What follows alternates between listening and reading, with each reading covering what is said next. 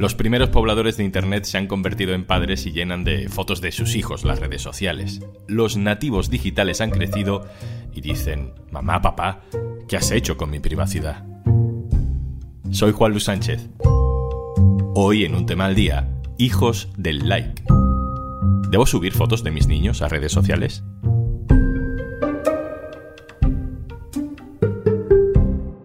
Una cosa antes de empezar. Hola, soy Juanjo de Podimo, y como cada viernes, al final de este episodio, te recomendaremos un podcast o un audiolibro para escuchar durante el fin de semana. Recuerda que si entras en podimo.es barra al día, tienes 60 días gratis. Desde que hace unos 15 años el uso de las redes sociales se vuelve masivo, con la aparición de Facebook, luego Instagram, ahora TikTok, conforme más gente ha ido descubriendo esas redes, más niños aparecen no es solo porque las redes sociales se popularicen, sino porque los que hace 15 años eran adolescentes y jóvenes totalmente enganchados a Facebook o a Twitter o a Instagram, ahora son madres y padres y no dejan de enseñarnos a sus hijos. Eso de subir fotos de nuestras niñas y nuestros niños a las redes tiene un nombre, Sharenting, pero eso es lo de menos. Lo que importa es que esos niños crecen y algunos ya tienen incluso edad de decir, mamá, papá, ¿por qué tienes que subir una foto mía a Internet? ¿Por qué todos tus contactos han tenido que verme crecer? Este asunto tiene muchas derivadas. Quiero empezar por Felipe Gil, experto en cultura digital, en redes, colaborador del diario.es y padre. Hola Felipe. Muy buenas. Vamos a intentar responder a esa pregunta que hacíamos antes. ¿Por qué lo hacemos? ¿Por qué hay una generación de padres que expone tanto a sus hijos en redes sociales? Bueno, yo creo que entre los 30, 35, 40 y 45 años hay un grupo de gente que nos hemos criado con Internet y que de alguna manera eh, participamos en su momento de un contexto donde no pensábamos muy bien qué publicar. De hecho, todo era mm, bastante intuitivo, bastante aprender sobre la marcha, contarlo todo. Entonces, esa misma generación hemos seguido adelante, eh, hemos pasado de los blogs a las redes sociales y esa inercia creo que se ha mantenido y al mismo tiempo que se popularizaba Internet y que de, alguna manera también se comercializaba porque entraban muchas más empresas eh, y mucha más gente lo empezaba a usar, de repente pues hemos empezado a tener hijas, como en mi caso, y durante un tiempo hemos seguido esa inercia, que era la inercia de yo cuento mi vida en redes y de alguna manera publico fotos, publico vídeos, eh, comento algo que ha hecho mi hija y no me preocupo un poco de qué va a pasar porque era lo natural.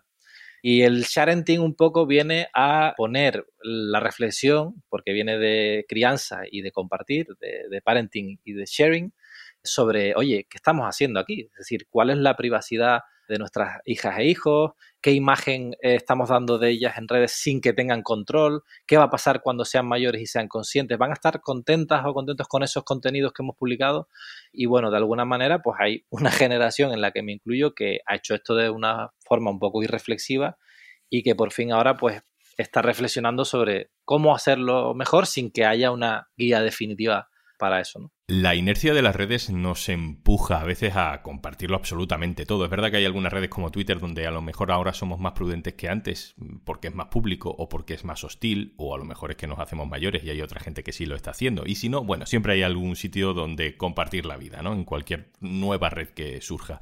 Pero no sé si deliberadamente o no, estamos utilizando a los niños no solo para compartir su vida, sino como atributo de marca personal, para proyectar lo que nosotros somos o queremos aparentar. Bueno, totalmente. Al mismo tiempo que hay eh, familias preocupándose por cómo hacer bien esta cuestión de la imagen proyectada, la imagen pública de tus hijos, hay versiones de eso que comentas mucho más perversas. Es decir, en YouTube Kids hay familias que directamente usan a sus hijos e hijas como, no ya como una parte de su marca personal, sino que son la marca y que de repente pues hacen eh, unboxing, que es esto de abrir eh, juguetes nuevos con sus hijos, que son los protagonistas del canal, o sea que hay evidentemente un amplio rango de gente usándolo, pero la gente que comercializa la imagen de sus hijos es un tema también bastante delicado. Felipe, déjame que le consulte a Nuria García Solibellas, que es psicóloga especializada en este tipo de casos. Hola, Nuria. Hola, Juanlo. A ti te llegan recurrentemente casos de adolescentes que han ido descubriendo que, bueno, se han subido ciertas fotos de ellos a las redes sociales hace años, cuando no tenían ni control ni capacidad de decisión. En esos casos que te acaban llegando, ¿cómo se sienten? Pues realmente un adolescente siente que su intimidad ha sido totalmente vulnerada, que no se ha tenido en cuenta el respeto a, la vida privada, a todo aquello que hace y que no tiene por qué querer exponer ni que se vea una vez que ahora es adolescente o adulto.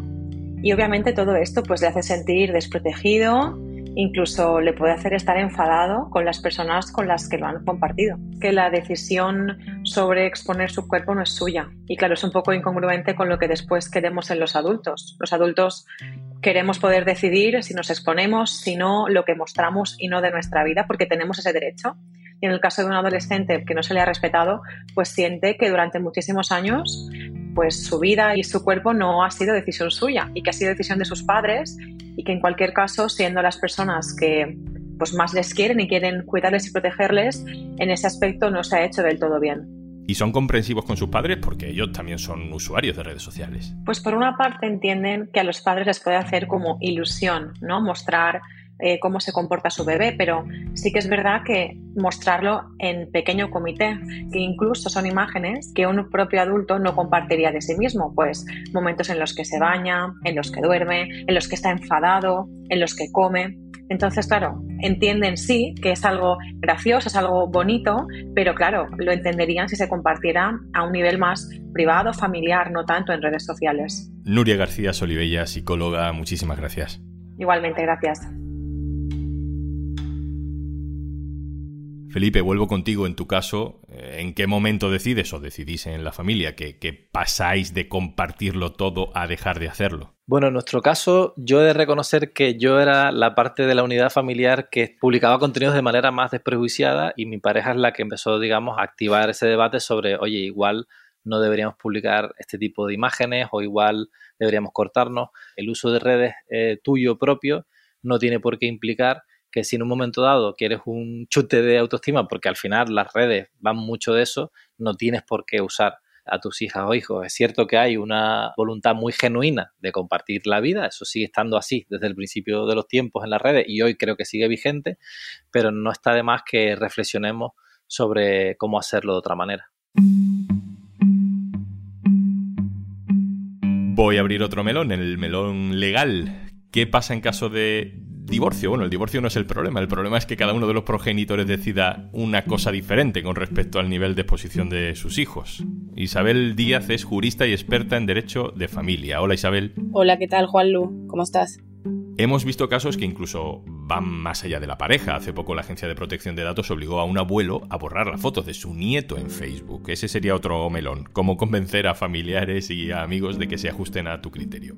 Ese es un caso muy puntual. El padre del niño además había fallecido, ella tenía por tanto la patria potestad exclusiva pero no sé, Isabel, si se producen muchos conflictos familiares como ese que lleguen a los tribunales. Sí, cada vez hay más procedimientos en este respecto. Lo que sí está surgiendo y está aumentando cada vez más es la conflictividad respecto de la patria potestad, sobre todo cuando hay mm, un procedimiento de divorcio o separación, porque es cuando empiezan los conflictos. Uno de los padres, por el motivo que sea, se niega que el menor aparezca en redes y otro quiere hacerlo. Y los juzgados, por lo menos la experiencia que yo tengo, eh, se están pronunciando a favor de proteger al menor y en contra de que se le ponga en redes sociales. Incluso se está viendo con personajes conocidos como son influencers, en este caso eh, Marta Carriedo, eh, se le ha prohibido mostrar imágenes de su hijo. Hay otra influencer que también el padre de su primera hija ha conseguido que la justicia le dé la razón en este caso y que la madre mm, no tenga permitido mostrar la cara de la menor. Y pensando ya en un futuro totalmente distópico en el que un hijo o una hija denuncie ya como adulto a sus padres por haber publicado algo, ¿qué imágenes pueden ser problemáticas? Realmente no es necesario que sean imágenes delicadas o que vulneren su intimidad con cierto grado, porque cualquier imagen que perjudique a los intereses del menor, realmente en un futuro puede traer consecuencias legales. En principios civiles, para las penales sí que haría falta cierta entidad de esa vulneración, pero para las civiles simplemente con que eh, cause un perjuicio ya estaríamos vulnerando el derecho al honor. ¿Algún ejemplo? Pues, por ejemplo, en el caso de que el menor en un futuro estudie una carrera, llegue a una entrevista de trabajo y esas imágenes, aunque sean inocuas fuera de ese contexto, le puedan perjudicar en esa entrevista en concreto, estaríamos hablando de que podría surgir una responsabilidad, en este caso de los padres o de quien haya compartido ese material, respecto del hijo menor. Isabel Díaz, jurista, experta en Derecho de Familia, muchas gracias. Muchas gracias. Felipe Gil, termino contigo como experto en cultura digital y como padre. ¿Dónde está el equilibrio? Lo primero que me viene a la mente es no tratar de pensar en soluciones binarias. No, no se trata de sí a todo o restricción absoluta.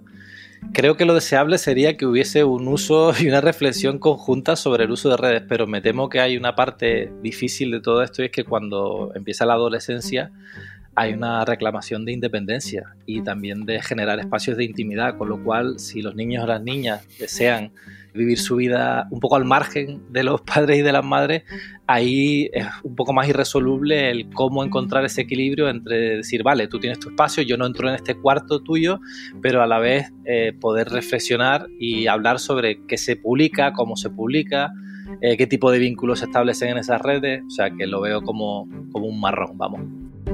Pues sí, es un marrón. Muchísimas gracias, Felipe. Muchas gracias, Juanlu. Y antes de marcharnos... Hola, ¿qué tal? Soy Juanjo de Podimo. Ya me tienes un poquito aborrecido, vale, pero hoy vengo para traerte una recomendación de un podcast que creo que ya te deberías de haber escuchado, pero si no, estás a tiempo de hacerlo. Nos ponemos en la piel de investigadores y de hecho como oyentes vamos a intentar encontrar a los desaparecidos. Un podcast de Podimo que analiza los casos de personas desaparecidas y te pide a ti que le ayudes. En esta serie te piden que formes parte de la búsqueda y con tu ayuda pues algunos de estos casos podrían resolverse. Así que, oye, misterio absoluto que suena, como siempre, un pequeñito avance así. En este mismo momento en el mundo hay más de 100.000 personas desaparecidas. En la mayoría de los casos los desaparecidos son localizados sanos y salvos. Sin embargo, el 1% de los casos permanecen abiertos indefinidamente. Esto es The Missing, Desaparecidos, una nueva serie de podcast exclusiva de Podimo, donde investigaremos algunos de estos casos consultando con amigos y familiares de los desaparecidos y pidiéndote a ti, el oyente, que nos ayudes a averiguar lo que sucedió y qué detalles se pudieron pasar por alto en el transcurso de estos años. Escúchanos y síguenos ahora en exclusiva en Podimo. Bueno, que te has quedado con ganas, lo sabemos tú y yo, ¿eh? Así que oye, como siempre, 60 días gratis y accedes a podimo.es barra al día. Te descargas la aplicación, te registras a través de ese enlace muy importante, podimo.es barra al día, y ahí tienes una prueba gratuita de 60 días para disfrutar de este, Desaparecidos, y de todos los podcasts y audiolibros que tenemos en Podimo. Esto es un tema al día, el podcast del diario.es. Te puedes suscribir también a nuestro boletín. Encontrarás el enlace en la descripción de este episodio. Este podcast lo producen Carmen Ibáñez, Marcos García Santoja e Izaskun Pérez. El montaje es de Pedro Nogales. Yo soy Juan Luis Sánchez. El lunes, otro tema.